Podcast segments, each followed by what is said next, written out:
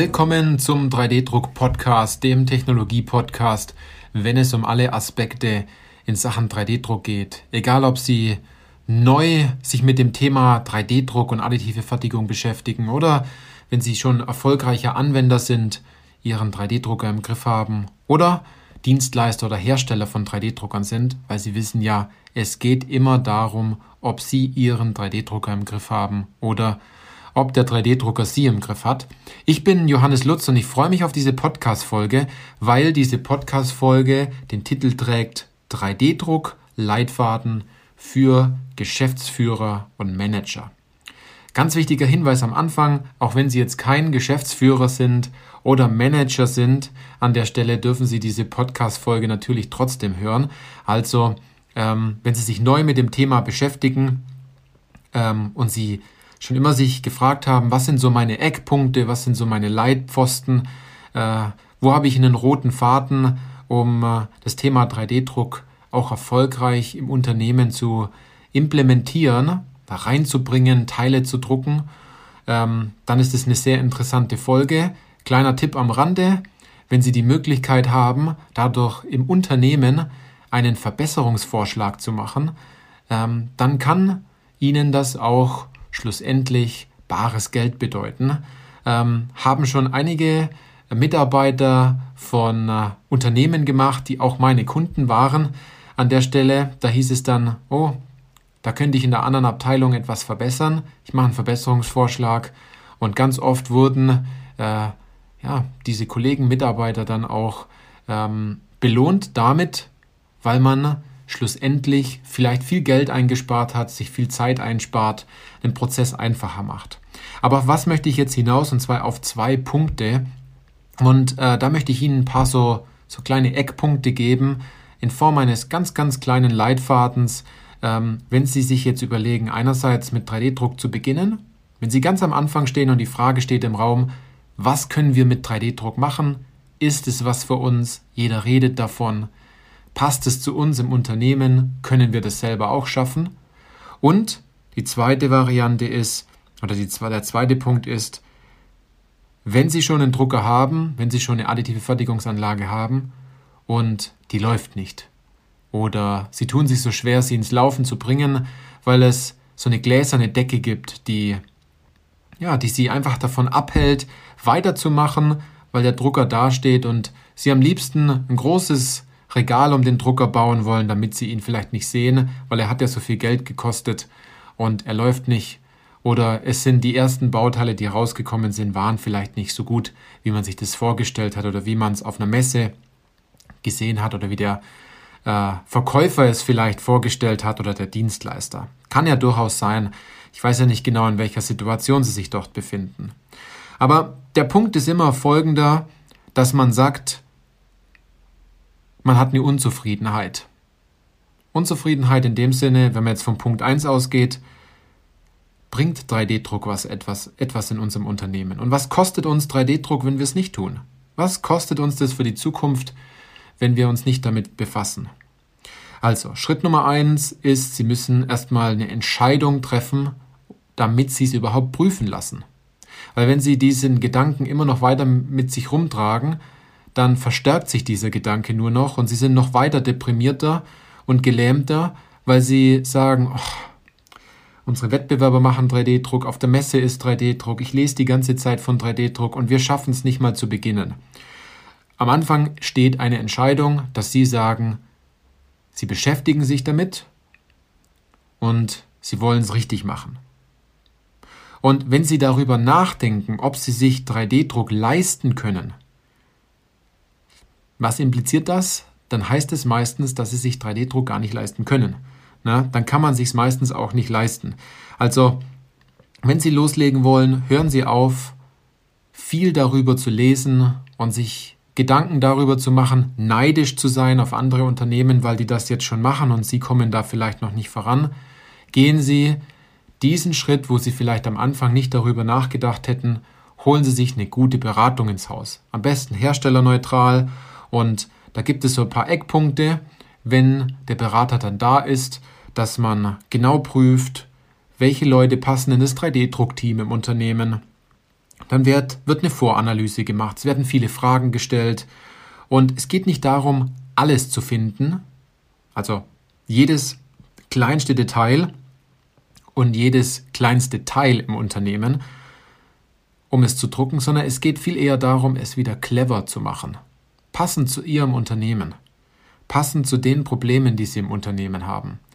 Und dazu muss man auch offen sein und muss erkennen, dass man Probleme hat an der Stelle und nicht immer nur sagt, ja, das sind alles Herausforderungen in unserer heutigen Zeit. Nee, geben Sie es offen und ehrlich zu, dass man da vielleicht sagt, das ist generell ein Problem, weil genau diese Offenheit bringt Sie einen unglaublichen Schritt weiter, was das Thema 3D-Druck angeht.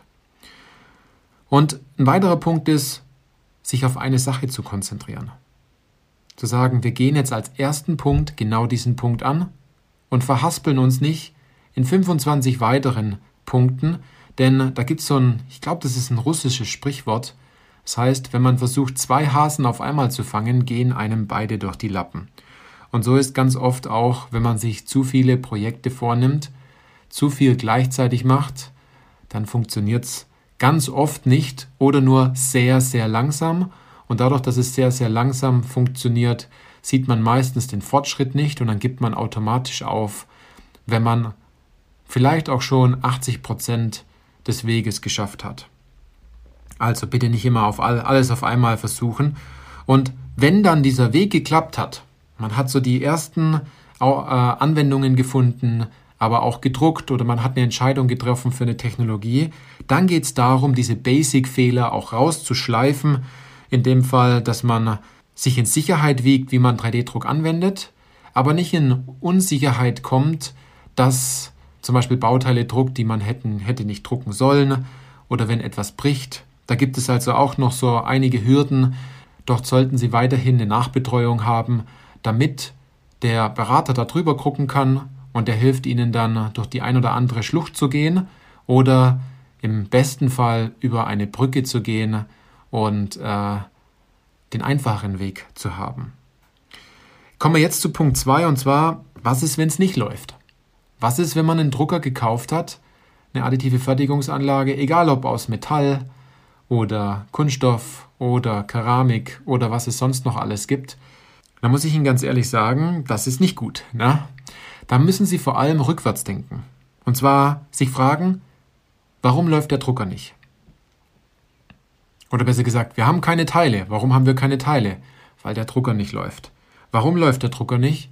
Weil er keine Aufträge hat, um etwas zu drucken. Er wird also nicht mal gefüttert. Warum hat er keine Aufträge? Und da sind meistens ganz viele Punkte. Kann man nicht richtig konstruieren für die additive Fertigung? Glaubt man vielleicht selber nicht daran, dass es überhaupt funktioniert? Hat man noch Misstrauen? Oder steckt vielleicht der falsche Anwender vor dem Drucker? Kann auch sein, dass er vielleicht nicht richtig geschult ist oder er wird nicht richtig gesponsert von der Geschäftsleitung, dass er das tun darf und dass er dort ausprobieren darf. Fehlt es vielleicht an Budget, dass man demjenigen auch wirklich Zeit gibt dafür, sich mit dem Thema zu beschäftigen? Oder ist es sogar so, dass es mentale Blockaden gibt in anderen Abteilungen, die alles blockieren und sagen, ach, das haben wir schon immer so gemacht, dass es viele Vorwände gegenüber 3D-Druck gibt und viele Vorurteile, dass es nicht funktionieren kann. Das heißt, meistens ist der Fehler genau dort, wo man ihn nie gesucht hätte. Und dafür ist es immer gut, von externem Blick auf Ihr Unternehmen zu haben und auf die Punkte hinzuweisen, wo man sagt, es liegt nicht am Drucker, es liegt auch nicht an der Technologie, es liegt auch nicht am falschen Material, es liegt auch nicht an den Parametern. Es liegt einfach daran, dass ihr euch nicht traut, die Teile zu drucken, dass ihr es zu kompliziert macht, dass ihr die Sorge habt, dass die Teile brechen. Dabei hat man noch nie überhaupt ein Bauteil gehabt, das gebrochen ist.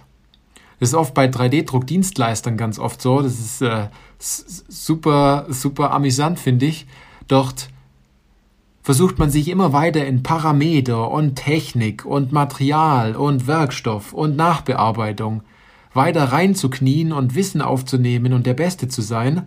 Dabei kam ganz, das ist ganz oft bei 3D-Druckdienstleistern so, vielleicht von tausend Bauteilen, die man druckt, wenn man jetzt keine Kleinserien macht, dann sind tausend Bauteile schon viel, kam noch nie ein Bauteil zurück oder vielleicht mal eines an der Stelle.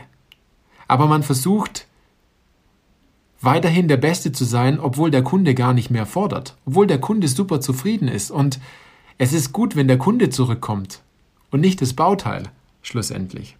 Also was will ich damit sagen?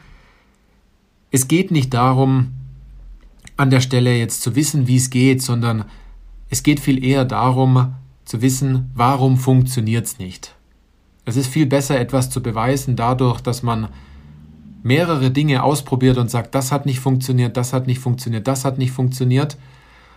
Und man dann sich den richtigen Weg, den, den, den, den einzigen Schlüssel, den man für sich selber dort findet, dann herausfindet. Schlussendlich. Also, wenn Sie diese ganzen Hürden und diese Fehler, die man dort rausschleifen sollte, aufdecken wollen, wenn diese unsichtbare Mauer gegen Sie wirkt, diese gläserne Decke und Sie jedes Mal mit voller Wucht dagegen prallen und es Ihnen viel Energie kostet, viel Nachdenken kostet und äh, Sie da ein bisschen gelassener sein wollen, dann kommen Sie einfach zu uns ins kostenfreie Erstgespräch. Wir gucken uns Ihre Situation an und meistens weiß ich schon nach den ersten äh, zehn Minuten, wo so, diese, wo so ihr, ihr, ihr Problemfaktor ist, weil ich weiß, welche Fragen ich stellen muss und welche Symptome sie nach außen tragen, aber welches Problem meistens genauer dahinter steckt. In diesem Sinne, toll, dass Sie bei dieser Podcast-Folge dabei waren. Machen Sie es gut und bis zur nächsten Podcast-Folge.